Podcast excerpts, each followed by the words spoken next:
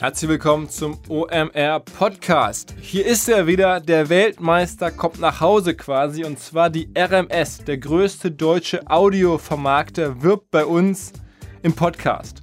Und zwar werben die Kollegen für ihren Auftritt bei der Demexco in Köln und sagen, Mensch, kommt mal vorbei, liebe E-Commercer, liebe Online-Marketing-Macher, interessiert euch mal für Audio. Audio ist ein extrem günstiges Medium heutzutage im Vergleich zu anderen Möglichkeiten.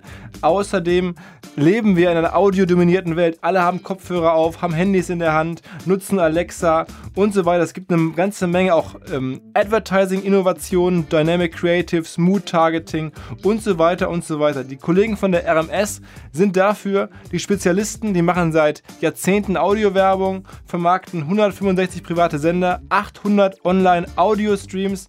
Ich kann nur sagen, das ist spannend. Geht mal hin, schaut euch vielleicht vorher die Website an, rms.de slash demexco. Hier kann man auch direkt einen Termin mit einem Berater vereinbaren. Ansonsten am 13. und 14.09. mit einem eigenen Stand in der Halle A035, Entschuldigung, Stand A035 in Halle 6. A035, Halle 6 ist die Halle der RMS. Viel Spaß! Der Online-Marketing Rockstars Podcast. Im Gespräch über digitales Marketing und manchmal, was sonst noch so los ist.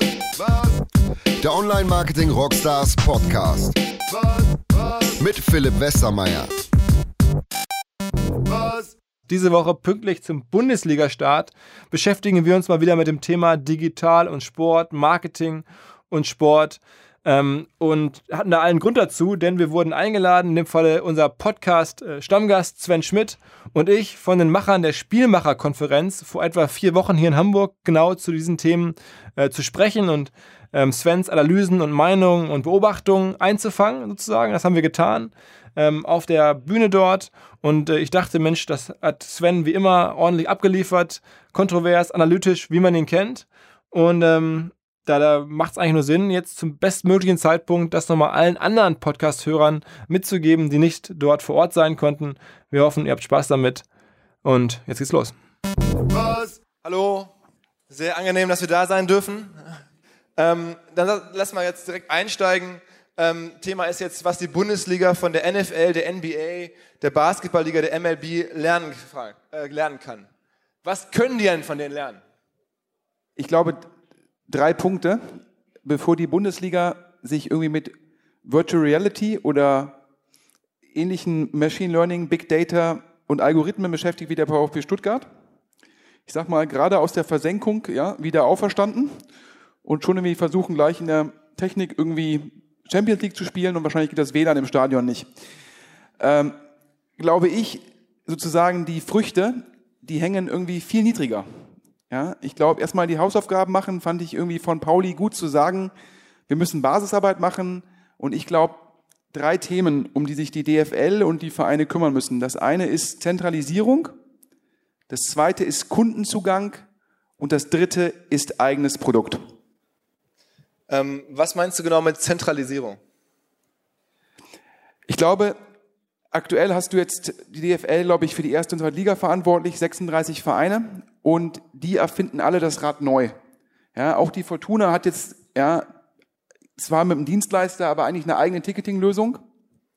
Und da haben alle 36 Vereine haben eine eigene Ticketing-Lösung. Und das ist halt, das sind die maximalen Kosten, wenn 36 Leute das Rad neu erfinden und ist das schlechtmöglichste Ergebnis, denn die 36 Lösungen sind per Definition nicht alle gut. Und ähm, dementsprechend ist das halt meines Erachtens total sinnlos und vor allem, das macht die Reichen noch reicher und zementiert den Status quo ähm, der Bundesliga und das ist meines Erachtens Gift für ein Unterhaltungsprodukt. Warum macht es die Reichen noch reicher? Naja, wenn du jetzt irgendwie zweite Liga für Sandhausen verantwortlich bist oder in der ersten Liga für, für Freiburg, dann kannst du dir eigentlich nicht erlauben, in groß in digitale Produkte sozusagen zu investieren. Freiburg will die erste Liga halten, Sandhausen die zweite. Und dann kannst du dir auch nicht leisten zu sagen, ich mache jetzt mein Asienbüro auf wie Bayern oder in New York ein Büro und versuche über digitale Kanäle eine globale Reichweite aufzubauen. Anders ausgedrückt, ja, solche Vereine wie Dortmund, die ja auch hier gerade auf der Bühne waren, oder die Bayern, die haben halt genügend ja, Kapital, um in solche Sachen zu investieren. Das ist vielleicht ganz kurzfristig, ist das keine Sinn Rendite-Investment, deshalb kann Freiburg das nicht machen, aber ist natürlich mittelfristig ein super Investment. Ich vorfinanziere die Fanakquisition im Ausland, ja, und mittelfristig kann ich natürlich über Sponsorenverträge, über digitale Produkte sehr viel mehr Einnahmen schaffen. Damit werden die Reichen noch reicher und das führt in der Liga wie der Bundesliga ohne Salary Cap dazu, dass im Endeffekt die, die Rangfolge relativ zementiert ist. Und wenn wir wahrscheinlich heute hier im Saal fragen würden, wer glaubt, dass Bayern München nicht Meister wird, dann gehen hier vielleicht drei Hände hoch. Ja? Ähm, und das ist ja für, einen, für ein Unterhaltungsprodukt eigentlich bescheiden, wenn man vor der Saison schon den Ausgang kennt. Aber das hat jetzt ja nicht so viel mit dem Digitalen zu tun. Also jetzt sozusagen Internationalisierung, dass das nur die Großen machen können, verstanden. Aber wir waren ja so ein bisschen auch beim Ticketing. Du schlägst eine Ticketing-Plattform vor. Ähm, sag noch mal ein paar Worte zum, zum Digitalen. Korrekt. Ich glaube, da hast du vollkommen recht. Digital ist da nur Brandbeschleuniger. Denn das Digitale macht halt das Globale einfacher, weil im Endeffekt ich mich durch digitale Zugänge, durch digitale Reichweite sozusagen meinen Markt nicht mehr definieren muss, zu sagen, die Bundesliga ist Deutschland, sondern ich habe sehr einfach auf einmal eine weltweite Reichweite. Ich bin nicht angewiesen auf einen Broadcaster in Indien, um die Bundesliga groß zu machen. Ich kann, ich kann über Facebook, über Instagram, kann ich sofort Reichweite aufbauen. Das heißt, das Digitale wird immer wichtiger. Wie würdest du jetzt konkret vorgehen? Um jetzt mal, wenn du sagst, dass die Kollegen in Stuttgart über Augmented Reality nachdenken, das findest du jetzt nicht so hilfreich, long term zumindest. Was würdest du besser machen? Ja, um mal wieder sozusagen aufs Ticketing, hatten wir eingangs schon gesagt, zurückzukommen. Ich glaube, einer der größten Fehler ist es zu sagen, wir sind ausverkauft und damit haben wir kein Ticketing-Problem.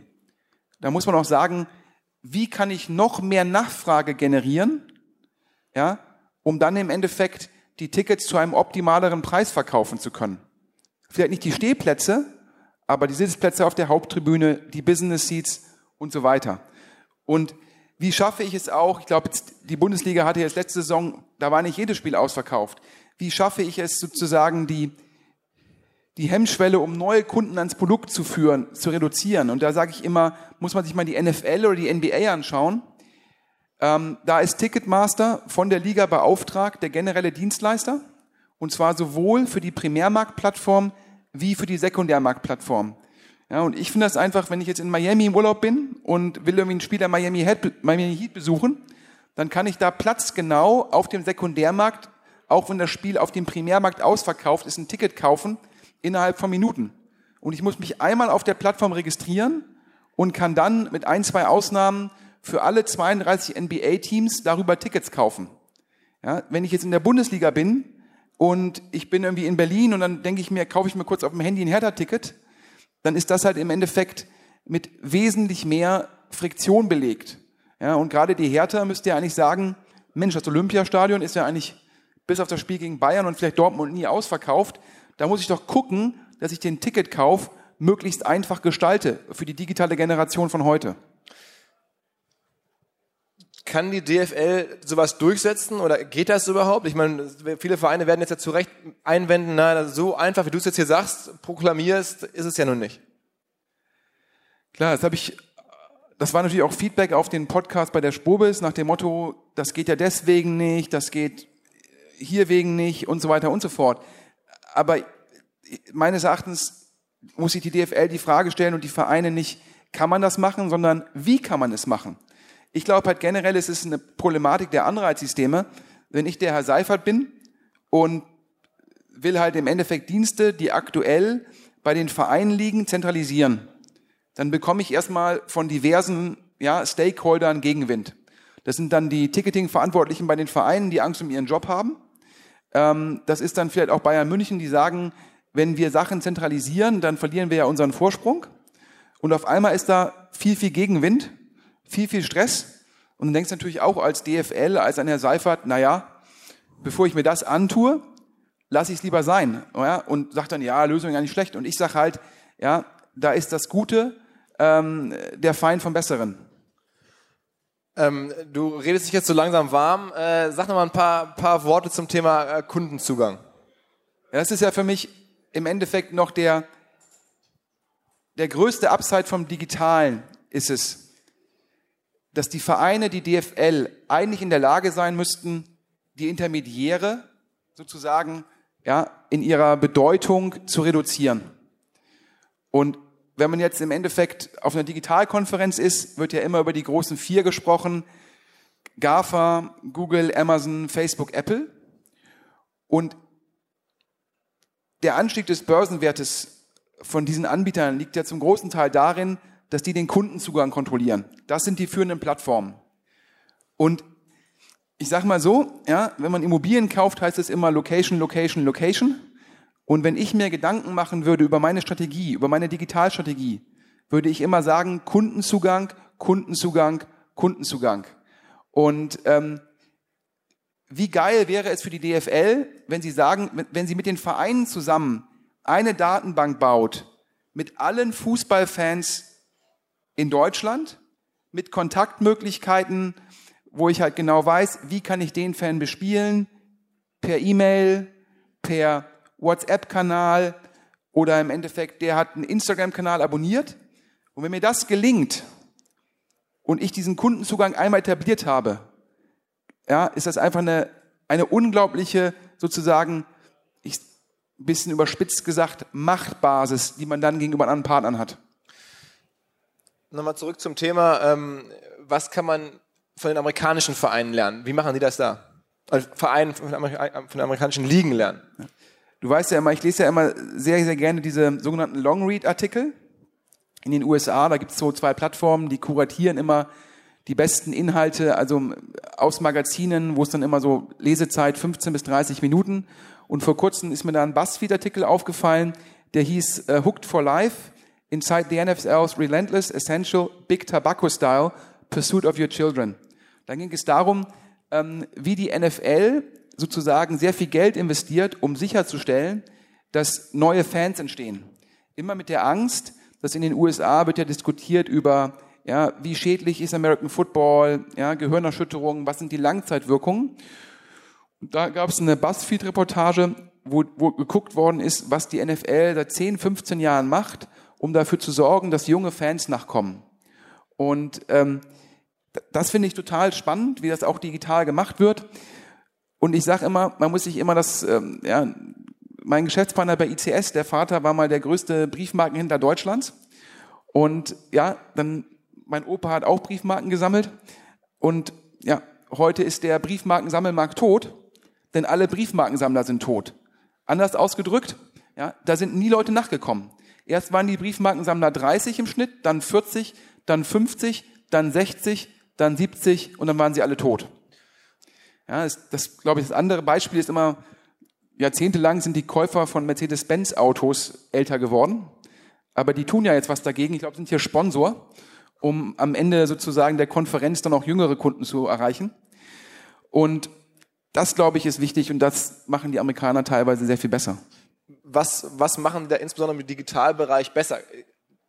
Ein paar Beispiele. Ich glaube, wir sind beide große NBA-Fans. Und ähm, das Spannende ist es, ähm, in den letzten zehn Jahren sind die NBA-Fans im Schnitt nur um ein Jahr älter geworden. Das heißt, die NBA schafft es, im Endeffekt die ganzen ja, Jugendlichen für das Produkt zu gewinnen, so dass sozusagen ihre Kundschaft nicht altert. Und was die NBA extrem gut macht, ist es, die erlaubt halt, sage ich mal, Produktschnipsel, Inhaltsschnipsel, also sprich der beste Dank, die zehn besten Plays von gestern, die die coolsten Pässe der letzten Woche über Social Media zu teilen. Das heißt, ich teaser im Endeffekt mit meinen Inhalten das, und wecke damit das Interesse der jungen Zielgruppe. Und die erreiche ich nun mal heutzutage primär über Instagram, Facebook, Snapchat und Co. Und das war ganz lustig, da habe ich auf der Spobis gesprochen, ähm, glaube ich, mit dem Geschäftsführer der Handball-Bundesliga.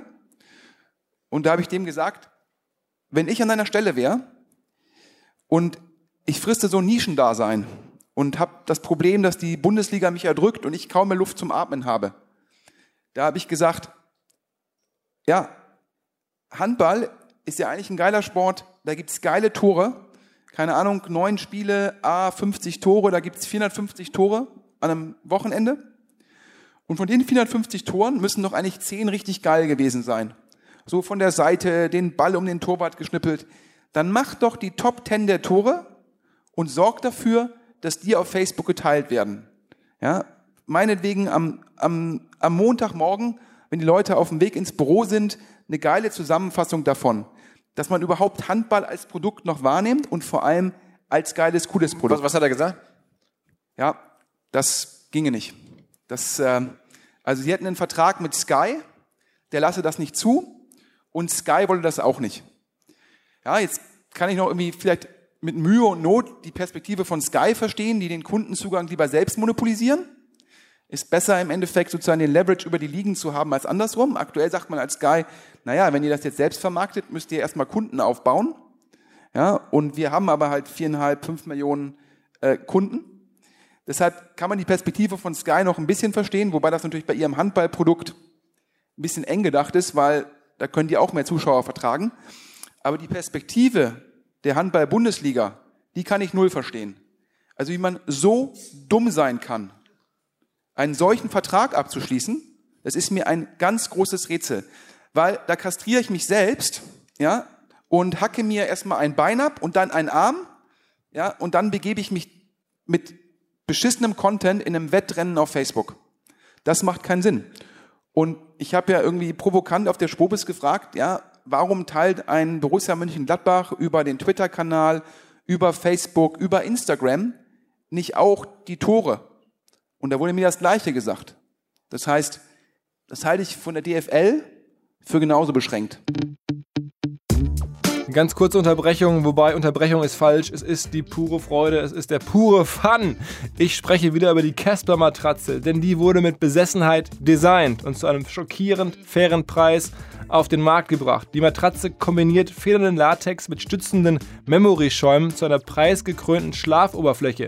Nie zu hart oder nie zu weich, immer genau richtig. 2015 wurde die Matratze vom Time Magazine zur besten Erfindung des Jahres gewählt. Kostenloser Versand in Deutschland, Österreich und der Schweiz und der absolute Gamechanger des gesamten Modells, des gesamten Businesses rund um Casper. Man kann 100 Nächte in seinem eigenen Bett darauf Probe schlafen. Nix ist mit irgendwie Matratzen Concord an der Ecke, sondern zu Hause Probe schlafen. Wer danach sagt, Mensch, passt mir nicht, ist mir nicht bequem genug, kann sie nach 99 Tagen noch immer bequem und kostenlos abholen lassen, bekommt sein Geld wieder. Das alles ist in Deutschland gebaut. Einfach mal ausprobieren. casper.com slash OMR. Dort mit dem Code OMR 50 Euro auf den Kauf der allerersten Casper sparen. Wenn das nichts ist, gute Erholung, gutes Schlafen sozusagen. Jetzt geht's weiter. Ähm, vor wem muss denn die DFL überhaupt Angst haben? Also vor der Handball-Bundesliga jetzt wahrscheinlich nicht so sehr, da, da, sind sie ja schon sehr stark. Wen siehst du so als den, den größten Gegner? Ja, ich glaube, das ist auch so ein Problem von der DFL. Die freuen sich halt, dass sie die Einäugigen, die einäugigen drei, damit meine ich im Endeffekt Handball, Basketball und Eishockey, dass sie die komplett unter Kontrolle haben. Das ist ja auch kein Wunder. Das ist halt so wie Bayern München gegen Sandhausen. So ist DFL gegen die DKB Handball-Bundesliga. Aber ich glaube, da wird das Konkurrenzumfeld komplett falsch definiert in Bezug auf die junge Zielgruppe. Auf die Zielgruppe, die im Endeffekt mobile first ist, total digital affin. Die müssen da sagen, ja, die Konkurrenz ist, ist Netflix, ist irgendwie Xbox Live, ähm, ist, ist E-Sports und ist natürlich auch die NBA, ist die NFL, die ja auf Pro7 nicht ohne Grund sonntagsabends so erfolgreich ist, weil sie halt im Endeffekt mit ihrer Art eine junge Zielgruppe anspricht. Ja, und sogar vor der Premier League. Ähm, mal jetzt eine harte Gegenthese. Ähm, die Bundesliga ist seit, weiß ich nicht, 60 Jahren in Deutschland relevant. Die wird erstmal relevant bleiben. Korrekt, das höre ich ja auch immer nach dem Motto, egal ob alle Nationalspieler in der Premier League spielen, ja, egal ob jeder Trainer, der bis drei zählen kann, auch dahin geht, ja, ob es nun Klopp oder Tuchel sind, die Bundesliga, die wird immer da sein. Und dann sage ich manchmal Leuten im Gespräch, ja, vor 60 Jahren gab es in Deutschland über 800 Millionen Zuschauer, die ins Kino gegangen sind. 800 Millionen. In deutsche Filme? In, in deutsche Filme. Heute 130 Millionen Zuschauer in Kinos, davon 20 Prozent deutsche Filme. Das heißt im Endeffekt, wenn wir so einen Dreisatz machen wollen, ja, dann ist das deutsche Kino heute Till Schweiger. Und wenn ich das auf den Fußball übertrage, ist die Zukunft der Bundesliga Peter Neururer. ähm, äh, Und wenn man die Bildkolumnen liest, dann weiß man, das Ende naht. Ähm, wir, schweifen, wir schweifen wieder ab. Ähm, sag nochmal explizit zum Thema Kundenzugang, weil das ist ja nun tatsächlich so eines der Key Learnings. Was kann man da konkret von den, von den amerikanischen Ligen lernen? Es gibt ja jetzt ein ganz konkretes Beispiel. Ich sage ja immer den Leuten, Gier und Angst sind die Haupttreiber für Fehler. Man muss sich immer im Leben fragen von einer relevanten Entscheidung, bin ich gerade zu gierig oder zu ängstlich? Und die UEFA, falls die Leute von der UEFA sind, ja, ich würde sagen, Gier ist irgendwie noch untertrieben. Ja, man muss mal halt im Endeffekt extrem viel Kohle verdienen, um die ganzen korrupten Funktionäre im Endeffekt sozusagen äh, zufrieden zu halten. Die Champions League nur ins Pay-TV zu tun, ist im Endeffekt sozusagen dumm, dümmer, strategisch dieser Move. Ähm, beschreib mal, warum ist das so dumm? Die kriegen da eine Menge Geld für? Ja, die kriegen eine Menge Geld. Also ist ja ganz schön, die ähm, Liberty Media ähm, hat ja im Endeffekt die Formel 1 von Bernie Ecclestone gekauft. Und mussten jetzt irgendwie feststellen, dass, es, dass der Bernie Ecclestone in den letzten ein, zwei Jahren relativ viele Verträge geschlossen hat, wo die Formel 1 nur noch im Pay-TV gezeigt wird. Es ist nichts weiter als im Endeffekt die Kurzfristoptimierung. Du nimmst die Bekanntheit eines Produktes, tust die sozusagen komplett ins Pay-TV, dann generiert das Pay-TV dadurch ein paar Abonnenten mehr und zahlt dir kurzfristig dafür eine sehr hohe Prämie. Aber du riskierst damit die Nachhaltigkeit deines Produktes, weil du sie halt aus dem Massenmarkt rausnimmst. Das heißt, ein Produkt, wie es bisher war von der UEFA nach dem Motto, wir haben es im ZDF, garantieren damit eine gewisse Massenreichweite und monetarisieren dann die Leute, die halt spezielle Spiele gucken wollen, die dienstags und mittwochs gucken wollen, dann über Pay-TV. Das ist ja das, was die Amerikaner, gerade die NFL, in Perfektion macht. Also die würden niemals alle Spiele ins Pay-TV geben? Niemals. Ja, weil sie halt sagen, ähm, wir sind ein Massenmarktprodukt und wir können nur ein Massenmarkt bleiben, wenn wir die Reichweite sicherstellen. Und dementsprechend schneiden die ich glaube, das beste Beispiel ist die NFL donnerstags abends. Ja, die gibt es sozusagen in einem der großen Sender. Die gibt es im Endeffekt über Direct TV. Die gibt es auf Amazon im Stream und sie gibt es auf den NFL Networks. Das heißt, da gibt es vier, fünf Kanäle, wo de facto das gleiche Spiel gezeigt wird, unterschiedlich gepackaged.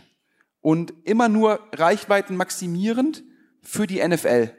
Und das finde ich halt äh, super. Die maximieren ihre Reichweite und ihre Monetarisierung also wahnsinnig clever. Du hast auch von einem eigenen Produkt gesprochen, dass, dass die Ligen äh, etablieren in den USA. Erzähl mal ein bisschen darüber. Ich glaube, ein eigenes Produkt gibt dir im Endeffekt die Möglichkeit, sozusagen differenzierter zu bepreisen. Und es gibt dir natürlich unglaublich viel Leverage in den Verhandlungen. Du musst ja immer darauf achten, dass dein Distributionspartner nicht Monopolist wird. Ja, weil dann zieht ihr dir irgendwann die Hosen aus.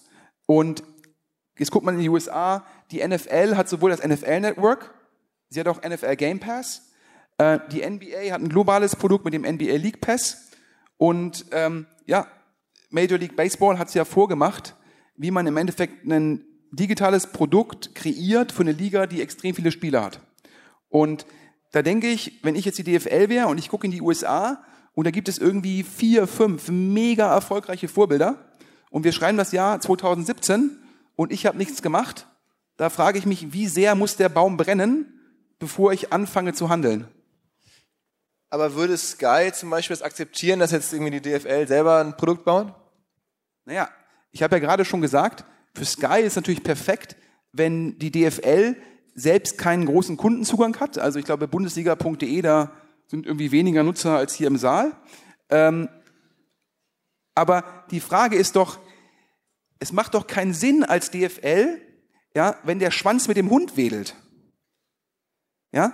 Also letztendlich, ja, brauche ich doch immer Wettbewerb auf Distributionsseite. Ja, und jetzt war es nochmal glücklich, dass irgendwie Discovery und The Zone vom Himmel gefallen sind. Ja, aber darauf kann man sich ja nicht ewig verlassen. Vor allem, wenn man sich anschaut, ähm, in UK ist natürlich auch ein Grund für die hohen Fernseheinnahmen, dass man mit, mit BT und Sky zwei sehr starke Bieter hat. Ja, und The Zone und Dis, The Discovery Channel, also Eurosport, die wollten ja im Endeffekt nur Bruchteile bieten und haben dann halt auch nur ein partielles Produkt bekommen. Und das kann ich halt mit einem eigenen Produkt darstellen. Beschreib mal so ein bisschen, wie, so ein, wie du so ein Produkt zusammenschneiden würdest. Oder was, was wäre das Erste, was du machen würdest? Ich glaube, man muss man differenzieren im Endeffekt, wie Live-Content aussieht und wie Content nach einem Spiel aussieht. Also Content sozusagen, der halt dann nach Schlusspfiff, könnte man in der Bundesliga sagen, ich schneide zum Beispiel alle Pausen raus. Dadurch ist ein Spiel dann halt nur 60 Minuten lang und dann kann man sich, wenn man möchte, so ein Spiel halt sehr schnell anschauen. Ist zum Beispiel vom NBA League Pass, extrem populäres Produkt, ein Basketball-Live-Spiel, dauert drei Stunden. Ja, wenn man es am nächsten Morgen auf dem NBA League Pass guckt, dauert es 48 Minuten. Ähm, dazu kann man natürlich noch viel mehr Statistiken, ich glaube, es ist ja auch ein Thema der Konferenz, ja, Statistiken als Inhalt machen. Und Leihspiele bin ich ja der Ansicht, da gibt es viele Möglichkeiten. Die Digitalisierung erlaubt dir ja im Endeffekt ein Produkt viel individueller zu machen. Das heißt, aktuell gu gucken wir alle dann irgendwie die Sky Bundesliga Konferenz und gucken alle die gleiche Konferenz. So. Aber sage ich jetzt vielleicht, ja, ich kann mir digital eine eigene Konferenz zusammenstellen, indem ich vielleicht die Heimspiele von Wolfsburg nicht gucken möchte, weil da ja irgendwie gar keine Stimmung im Stadion ist man muss ja fairerweise sagen, die Kollegen bei der DFL oder bei den Vereinen, die sind jetzt ja auch ähm, vielleicht gar nicht so weit weg von diesen Gedanken und haben das ja sicherlich oder mit Sicherheit schon ähm, durchdacht, sich überlegt, hin und her gewendet, ähm, sich dann möglicherweise am Ende ähm, dagegen ausgesprochen, weil sowas ja auch schon häufig gescheitert ist, ein eigenes Produkt zu bauen. Kunden zu gewinnen ist sehr teuer, ist nicht einfach. Ähm, was hältst du denn dem entgegen? Ich glaube, das, das geht schon Hand in Hand. Du kannst jetzt sagen, du musst schon Kundenzugang aufbauen, um ein eigenes Produkt zu lancieren. Ja, wenn ich vorher die ganzen Möglichkeiten, den Kundenzugang aufzubauen, nicht nutze, dann ist natürlich auch ein mega steiler Anstieg, so ein Produkt zu lancieren. Aber das Schöne, was ich halt glaube, ist, so ein Produkt zu lancieren, das kann ich ja erstmal extrem sozusagen kosteneffizient machen, weil ich schneide halt die Rechte so, dass ich mir die Rechte rausnehme und dann habe ich im gewissen Rahmen Produktionskosten. Das NFL-Network ist gestartet mit, einem, mit einer Investition von den Eigentümern der 32 Vereine, die haben in Summe 100 Millionen gezahlt. Das heißt, die NFL hat gesagt, pro Team drei Millionen Anschubfinanzierung. Das hat gereicht. Also ich glaube, sicherlich muss man da was Anschub finanzieren, aber es ist also eine sinnvollere Investition in die Zukunft, glaube ich, gibt's für die DFL nicht. Ähm, das ist relativ viel auch von, von, von NBA, NFL gesprochen.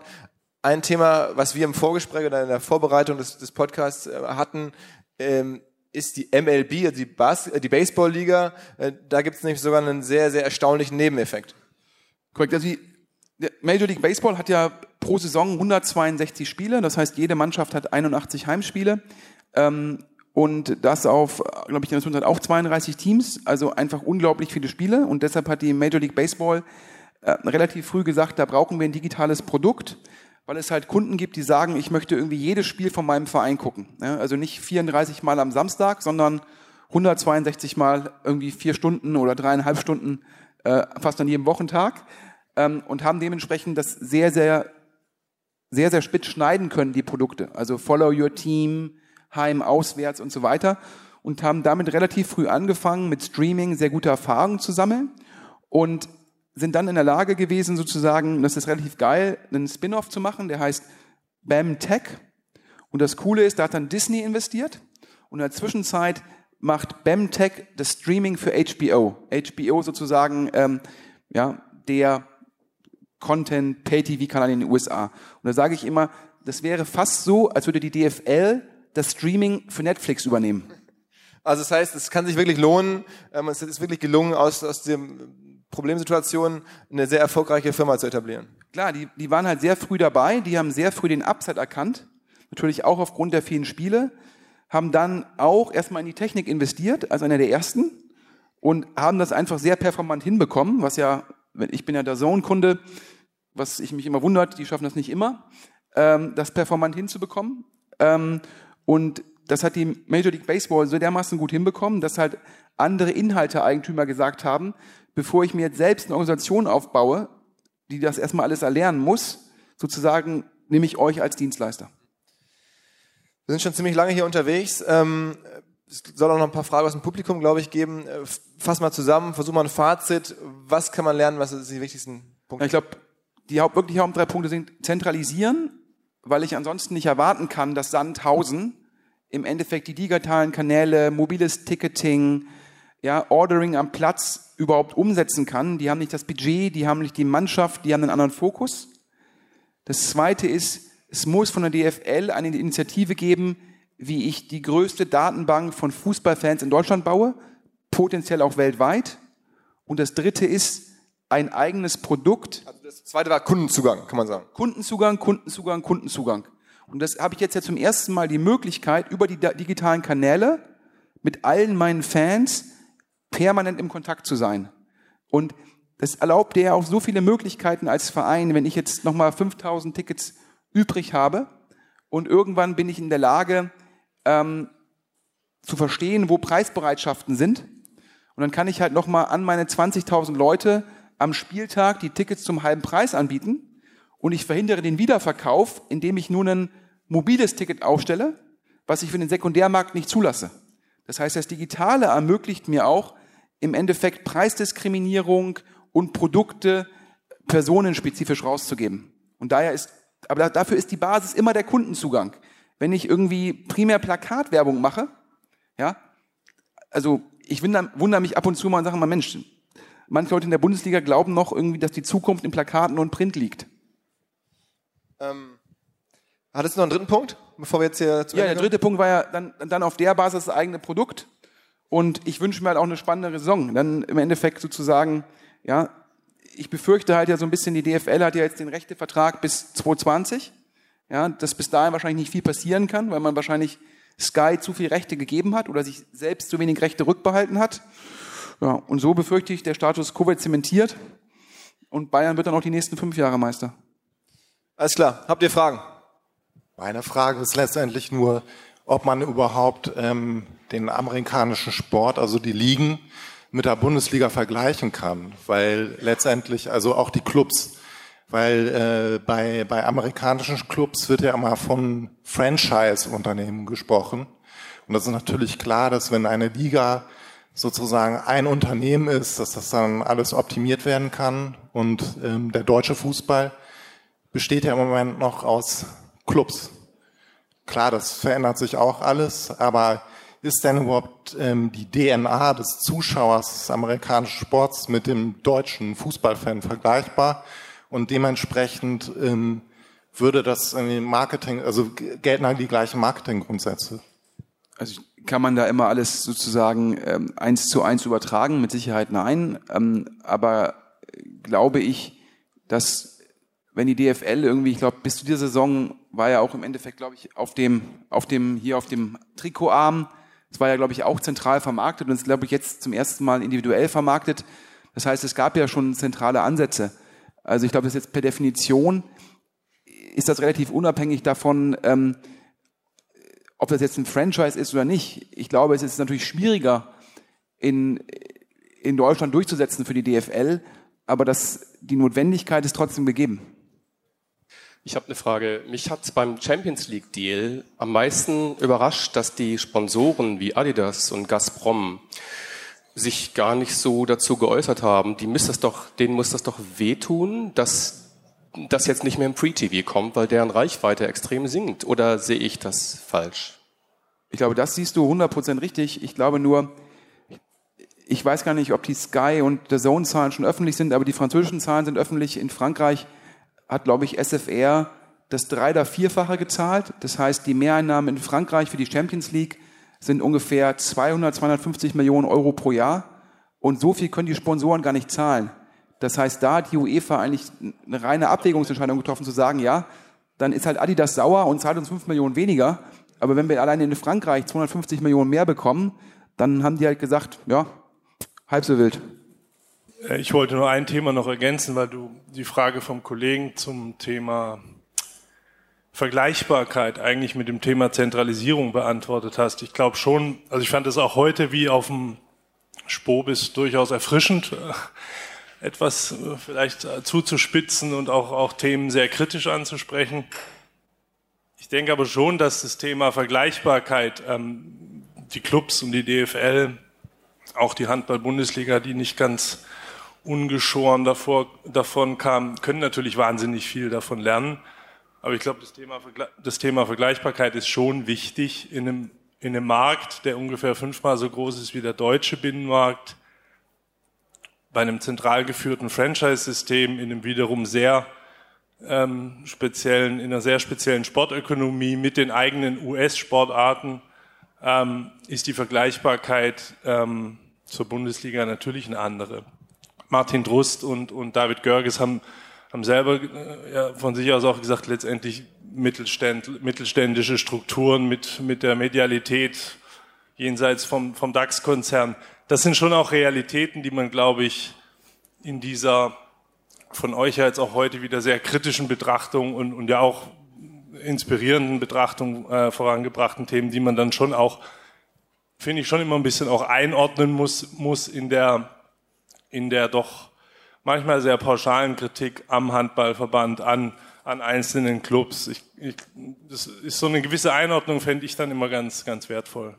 Ja, aber wenn ich, wenn ich halt weiß, dass Konkur Konkur Konkurrenten, ja, weil es geht immer um die Aufmerksamkeit des Kunden, des jungen Kunden, wenn die schon einen Heimatmarkt haben, der vier bis fünfmal größer ist und damit schon per Definition mehr Skaleneffekte, dann muss ich mich ja fragen, wie stelle ich mich strukturell auf, um überhaupt eine Chance zu haben? Dann zu sagen, ja, aber wir sind irgendwie alle machen das für uns selbst, das vergrößert ja den Abstand.